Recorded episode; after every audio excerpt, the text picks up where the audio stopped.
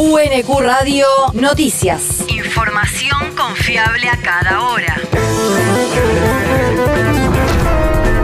El clima. El Servicio Meteorológico Nacional indica que hoy se espera una máxima de 18 grados con cielo algo nublado. El viento soplará del este a lo largo de toda la jornada. El país. Familiares de Santiago Maldonado pedirán justicia a cinco años de su muerte. Al cumplirse el quinto aniversario de la desaparición y muerte de Santiago Maldonado, sus familiares reiteran el pedido de justicia y verdad, convocando a un acto en Plaza de Mayo que incluirá la participación de las bandas Las Manos de Filippi, La Delio Valdés y La Chilinga, entre otras. Sergio Maldonado aseguró que la causa que investiga la muerte de su hermano Santiago, hallado sin vida luego de haber estado 78 días desaparecido tras una represión ejecutada en agosto de 2017 en Chubut por agentes de gendarmería, está paralizada en la Corte desde marzo de 2020. Nos juntamos en Plaza de Mayo porque el año pasado ya fuimos a tribunales y no pasó absolutamente nada. Hicimos presentaciones de todo tipo, con notas de distintos referentes sociales, de movimientos, organismos de derechos humanos, eh, sindicatos, distintas personalidades y la Corte no se pidió nunca, eh, ni siquiera el pronto despacho que presentamos. La causa judicial está paralizada desde marzo del 2020 en la Corte Suprema, a la espera que se designe un juez que realmente quiere investigar. Acompañan la convocatoria abuelas de Plaza de Mayo, madres de Plaza de Mayo línea fundadora, familiares de desaparecidos y detenidos por razones políticas, Hijos Capital, Asamblea Permanente por los Derechos Humanos, Liga Argentina por los Derechos Humanos, Centro de Estudios Legales y Sociales y la CTA. La región. Docentes piden una reapertura de paritarias. La presidenta de la Federación de Educadores Bonaerenses, Liliana Olivera, remarcó la necesidad de actualizar el salario docente ante la escalada inflacionaria y pidió una reapertura de paritaria urgente.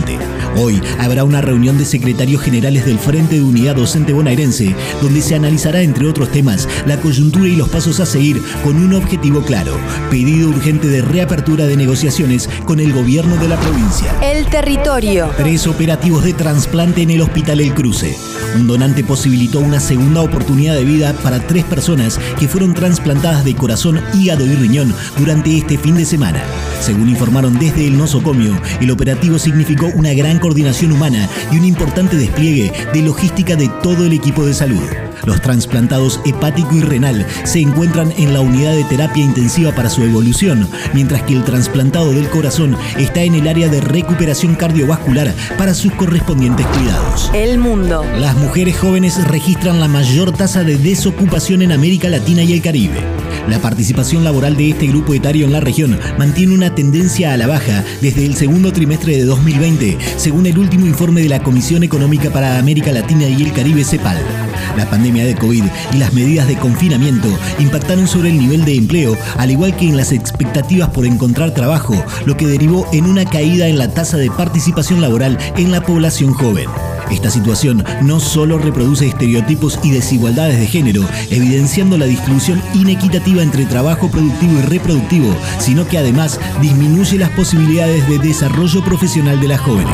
La universidad. Presentación de una nueva publicación de la editorial UNQ.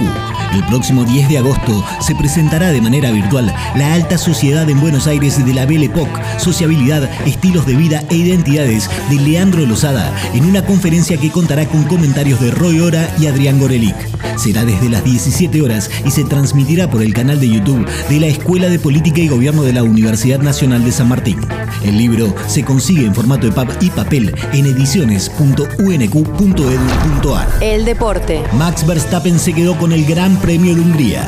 El campeón vigente y líder de la Fórmula 1 concretó su victoria en el GP Magyar con una espectacular remontada desde el décimo puesto de la grilla de salida en el Autódromo de Húngaro Ring. El neerlandés de Red Bull llegó escoltado por los británicos Lewis Hamilton y George Russell, ambos del equipo Mercedes, para configurar el mismo podio de la carrera anterior en Le Castellet, Francia. La próxima carrera será el Gran Premio de Bélgica, que se correrá el 28 de agosto en el circuito de Spa-Francorchamps. UNQ Radio te mantiene informado. Información confiable a cada hora. UNQ Radio, la radio pública.